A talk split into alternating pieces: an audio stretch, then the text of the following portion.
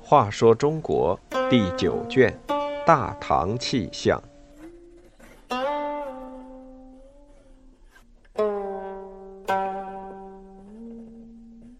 六十，家事不必问外人。李记短短一句话解决了唐高宗的大难题，武则天就此正式登上历史舞台，踏上通往权力顶峰的道路。唐高宗为了武则天，打算废掉王皇后。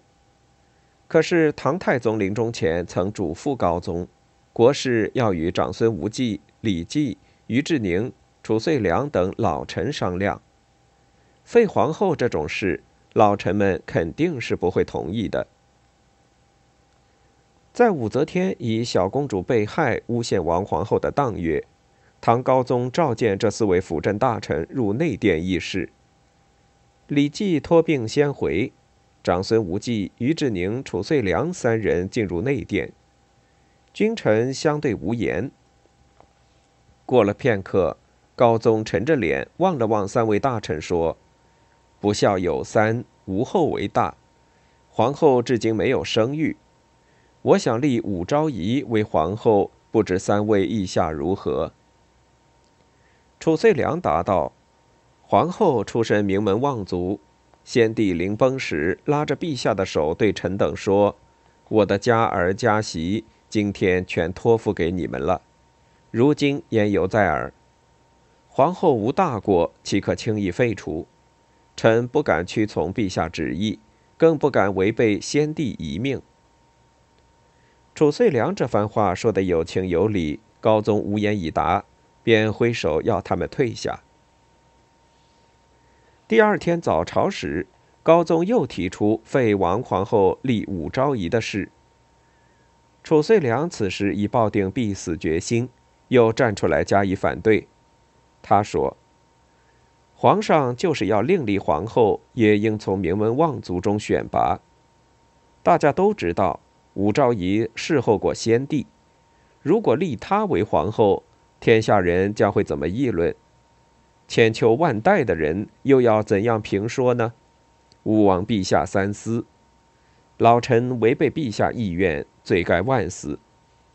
说罢，便将护板放在石阶上，解下头巾，重重的扣下头去，直扣得鲜血直流，还是一边叩头一边说：“这护板我还给陛下，祈求让我辞职回家吧。”高宗最怕人提起武则天过去曾经是他父亲妃子的事，正待阻止，帘后忽然传出一个女人的尖叫声：“为什么不杀掉这头野猪？”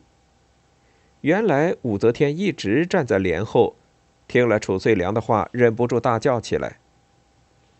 武则天的怒叫声使殿堂内空气突然紧张起来。长孙无忌此时不能不说话了。他大步上前说：“遂良是受先帝遗诏的顾命大臣，即便有罪，也不可用刑。长孙无忌是国舅，也是托孤重臣。高宗十分清楚，不是这位舅舅力保，怎么可能当上皇帝？因此，对这位舅舅是七分尊重，三分畏惧。他的话自然是不能不听的。相继又有韩元来祭上表。”异口同声劝高宗不可立武则天为皇后。高宗哪里听得进这些意见，但也无可奈何。武则天是个心细如发的女人，她发现太尉李绩这两天一直托病在家，对此事从来没有表过态，便要唐高宗召见李绩，听听他的意见。李绩深知伴君如伴虎的道理。十分了解高宗和武则天，一个懦弱无主见，一个多谋，更兼心狠手辣。武则天为皇后已是难以阻挡的事。这一天，高宗召见李绩，皱着眉头问道：“我想立武昭仪为皇后，褚遂良等人坚决反对。遂良毕竟是先帝委托的顾命大臣，这事你看如何办才好呢？”李绩不动声色，只轻描淡写的说了一句：“这是陛下的家事，何必问外人呢？”这句话真是一语惊人，使高宗茅塞顿开，更使武则天大喜过望。是啊，先帝命国事问长孙无忌等老臣，并没有说家事也要问呢。于是高宗决心一意孤行，立武则天为皇后。